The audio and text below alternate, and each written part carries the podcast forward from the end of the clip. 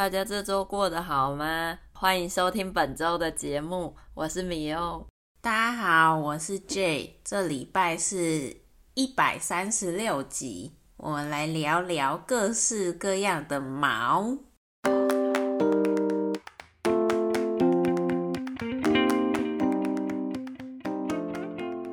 大家听完上个礼拜的说说话，有没有觉得很毛呢？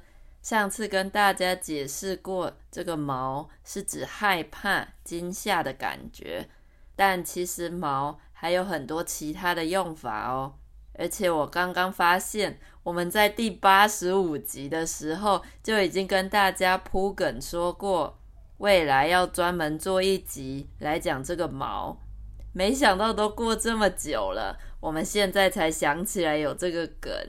真的耶！你没说，我都没想起来。现在回去一看第八十五集上架的时间是去年的十月十三号，诶，这个梗竟然是一年多以前铺的了。一年呢？我的天哪！还好我们有想起来。那前面说的铺梗的梗，在网络上的意思是指笑点、好笑的内容。那铺梗。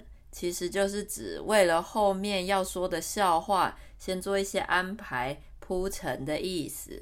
但后来我们也会用来说，为了后续要做的事情先做一些安排。还有一个词叫做破梗，这个词的意思跟爆雷是一样的意思，就是把后续的发展或电视剧、电影之类等等的结局先讲出来的意思。那我们回到毛这个梗吧。要说毛的话，我现在马上就想到，比如我们常常说人，你有什么毛病啊？来骂人，说别人是有什么问题，什么不正常的，有毛病就是有问题的意思。真的，毛病超常讲的耶。像我在公司跟同事讨论一些主管很难理解的行为的时候，就会说奇怪，经理到底有什么毛病？怎么会下这种不合理的决定呢？没错，到底有什么毛病？那龟毛也是一个比较负面的词吧？乌龟的毛到底是什么意思呢？因为大家都知道乌龟身上没长毛，所以基本上龟毛。就是一件不可能会发生、不存在于现实的事。那如果我们说一个人很龟毛，就是说他的问题很多，在意的点很多，做事情的时候很爱注意或坚持一些很小的地方。那其实龟毛的意思就跟前面的毛病很像。如果说这个人很龟毛，那这句话的意思就跟你说这个人的毛病很多是一样的。嗯，像是有完美主义的人，可能就容易被人说很龟毛。我刚一查才知道，原来龟毛是从台语的说法来的耶。龟毛跟龟毛两个都常常会说，但我还真的没注意，原来是南方语言来的。用龟毛来形容有完美主义的人，真的非常贴切耶。那我们也会说，这些有完美主义的人，有时候做起事情来很吹毛求疵。大家可以联想一下，“吹毛求疵”这句成语字面上的意思，就是把皮肤上的毛吹开，找出毛底下的一些小毛病。所以吹毛求疵，也就是故意挑毛病、故意找出缺点的意思。嗯，对。或是简单一点的，我们甚至可以用“毛很多”来形容一个人很龟毛或吹毛求疵，也是一样的意思。嗯，那米用你自己生活中有什么事情会让你特别龟毛、特别吹毛求疵的吗？比如说工作上啊，或是打扫家里之类的。我其实说好听一点，是一个不拘小节、没什么毛的人。像工作上，只要不要产生问题，可以顺利完成就好。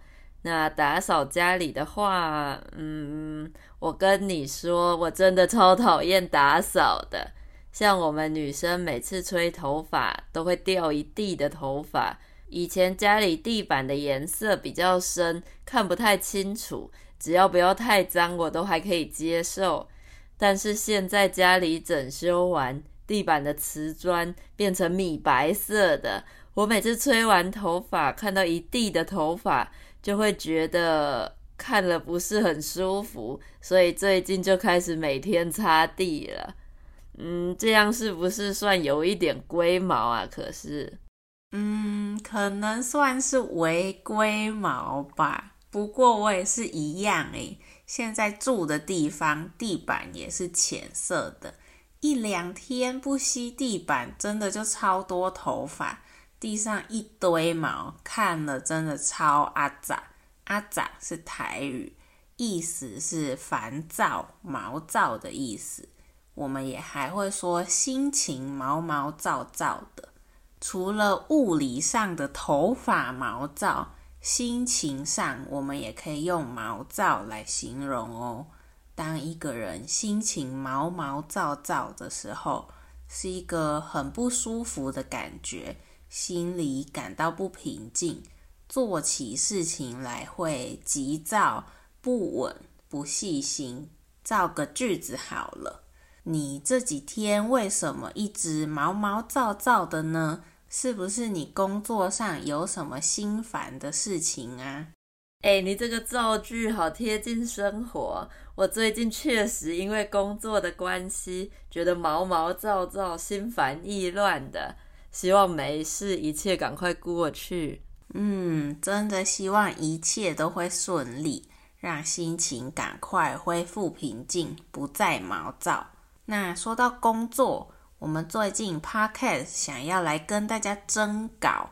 我们上次也有说到灵感枯竭的事，然后我们各自的生活也都蛮忙碌的，但是又还是想要尽量每个礼拜有一集，希望这样可以让大家有固定的学习习惯。我们也会尽量的不要耍废。对啊，而且想到我们的听众分布在世界很多不同的国家，大家如果有想跟我们分享你们国家的文化啊，或是历史的话，也可以投稿给我们。我们收到投稿后，会在整理内容，在节目上跟大家分享哦。这样学习中文的同时，也可以认识到不同国家，然后大家也可以透过这个方式练习一下中文的写作。我们收到之后也会帮你修改跟顺一下内容，之后再回传给你们哦。没错，没错。比如说，像是我最近也很想了解跟讨论在印尼华人的故事，但是也会担心自己可能对有些事情比较没什么立场来评论。那我们应该在印尼也有不少听众。所以想到了跟听众征稿的这个想法，如果大家愿意花些时间，用简单的中文写下一个小故事，对学习中文来说也是个很好的练习哦。像迷用说的，我们会帮你看过跟修改你的文章，然后也把内容整理过，分享到我们的 Podcast。我们也会说出你的故事。故事的内容则是自由分享，没有什么限制哦。大家觉得这个想法怎么样啊？这样也可以多增加大家跟我们的互动，而且变成双向的交流。我们可以了解各位的国家，大家也可以透过我们的回复，确认自己写的中文文章哪边需要修改。我个人觉得这是一个不错的方式。嗯，对的，不需要写的非常的长。一个简单的小故事就可以喽，赶快来投稿吧！大家写好文章之后，可以 email 给我们，那就期待大家的投稿啦。最后再提醒大家，如果你喜欢说说话这个节目，请在 Apple Podcast、Spotify 和 YouTube 上订阅和追踪我们，并留下五颗星，这样才能让更多学习中文的朋友发现说说话这个节目。如果你喜欢我们的节目，并且觉得说说话对你的中文学习有帮助的话，可以到 Coffee 斗内给我们鼓励哦。一次性或每个月的赞助，都是在支持我们可以继续做下去的动力。对啊，有大家的支持，我们才可以一起继续走下去啦。那大家，我们就下周见吧，拜拜。感谢大家，拜拜！赶快来投稿哦。